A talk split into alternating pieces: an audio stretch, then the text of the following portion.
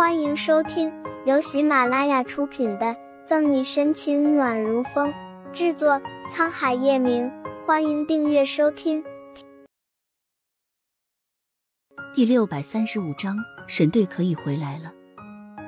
宋哥哥，杨局，我真的什么都不知道，一切都是吕薇薇做的。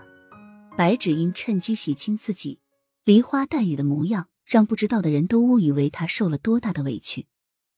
不，不是这样的，宋副局、杨军，你们听我解释，他不是我偷的，是白芷英，这一切都是白芷英做的。同样看见视频内容的吕微微脸上毫无血色，不得不接受事实，把屎盆子扣在白芷英身上。而白芷英也不是坐以待毙的人，她狰狞的面孔。吕微微，说话要有良心，证据都摆在这儿了，你怎么还好意思污蔑我？我是不是污蔑你心里很清楚？别以为我不知道，你不惜潜规则用身体勾引洛副厅长，就是为了进入反恐特战队，找机会陷害沈西。我撕烂你的嘴！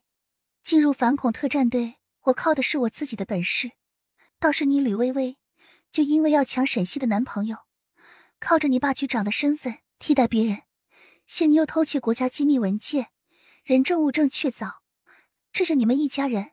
恐怕都脱不了干系。白芷英，要想人不知，除非己莫为。你做那些阿子肮脏事，就没人知道吗？在湖州市的峰会上，你为了竞选下一任科长，居然挪用公款行贿，甚至去色诱市长和纪委。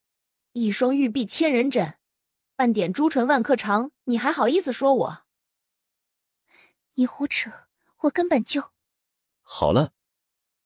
整个警局就剩下吕薇薇和白芷音相互撕咬的声音，耳膜都被刺破。宋毅浑身散发着寒意，低吼了一声：“哼，哼！”相看两厌，吕薇薇和白芷音冷哼一声，却不敢再说话。吕薇薇涉嫌偷窃国家机密，利用公职之便满足自己的私欲，人证物证俱在，带去一号审讯室审问。宋毅盯着吕薇薇。不复以前的温润，宋副局，我是冤枉的，我什么都没有做。吕微微瞪大眼睛，不服气的被带去审问。至于白芷音，没有理会吕微微歇斯底里的喊冤，宋毅把目光移向白芷音。宋哥哥，我们是大学同班同学，你是知道我绝对不会做那样事的，一切都是吕微微那个贱女人污蔑我。对上宋毅的眼眸，白芷英立马换上一副楚楚可怜的样子，哪里还有刚刚泼妇骂街的气势？可惜宋毅不吃他这一套。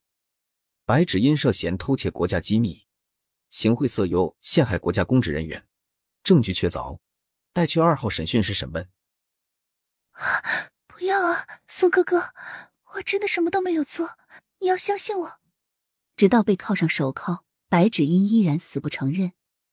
把吕薇薇和白芷音送去他们该去的地方，整个警局才恢复以往的和静。初敏、小维，你们几个今天手头有案子吗？杨局副手立在旁边，眼角的笑可以看出他心情很好。没有。谭维摇摇头。杨局，你是不是准备让我们去审这两个毒蝎女人？你放心，我们几个一定会让他们乖乖承认自己的恶行。顾青也凑过来，信心满满的拍着胸脯：“你这臭小子，审什么审？事情调查清楚了，还不准备去接你们沈队吗？”杨局故作生气的板着脸：“接沈队。”谭伟有一瞬间没反应过来，穆饶好笑，摇摇头，率先走在前面，方初明大哥哥般的揉揉谭伟的头，也跟上：“你怎么这么傻？”没听见杨局说吗？案子调查清楚了，沈队可以回来了。顾青笑笑，拉着谭维就往外面走。这么一说，谭维也从惊喜中反应过来，面红耳赤的甩开顾青的手：“接沈队就接沈队，你拉我干嘛？”说完，谭维大步的追上前面的穆饶和方楚明。安阳局、宋副局，你们发现没有？这两个有情况。目送着几人有说有笑的离开，张琪一脸坏笑。本集结束了，不要走开，精彩马上回来。